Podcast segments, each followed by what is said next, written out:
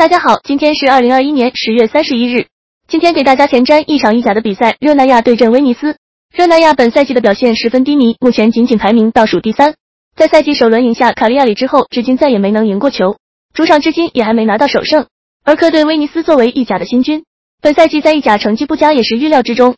而在此前，威尼斯曾有过一波一胜二平的好成绩，不过最近两轮又是遭遇二连败，被打回原形。两队目前积分接近，都是保级的关键对手。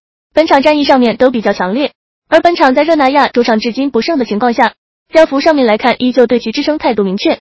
本场更看好热那亚能够主场获胜。